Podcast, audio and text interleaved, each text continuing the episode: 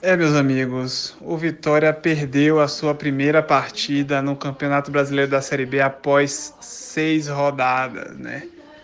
Bom, acho que não dá para falar muito que a gente vem visualizando aí nessa partida e nas partidas anteriores é que o Vitória é um time muito pobre ofensivamente. Um time que não cria muitas jogadas, um time que não finaliza muito a gol. Então, assim, um time que se você não cria muitas, muitas chances de gol, muitas oportunidades, poucas que você perde, você acaba saindo derrotado no jogo, como foi o jogo de hoje, né?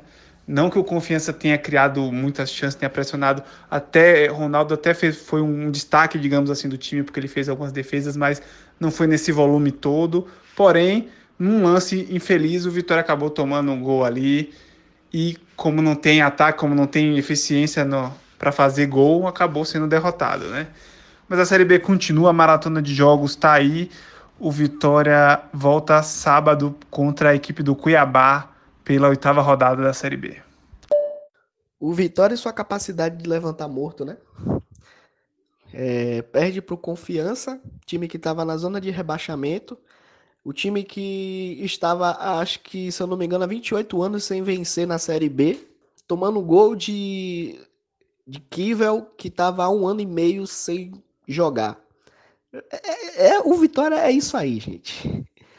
Um time pesado em campo, meu Deus do céu. Um time totalmente espaçado, sem nenhuma criatividade. Marcelinho não fez nada o jogo todo e ficou até o final.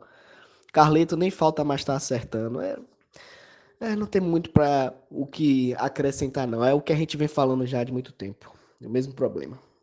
Olha, essa derrota liga um alerta, né? Que já estava aí rondando a gente. Como não tinha vindo ainda o resultado negativo, a gente segura um pouco as críticas para valorizar é, o, o, ponto conquistado, mas dessa vez não teve. O Vitória não cria situações de gol.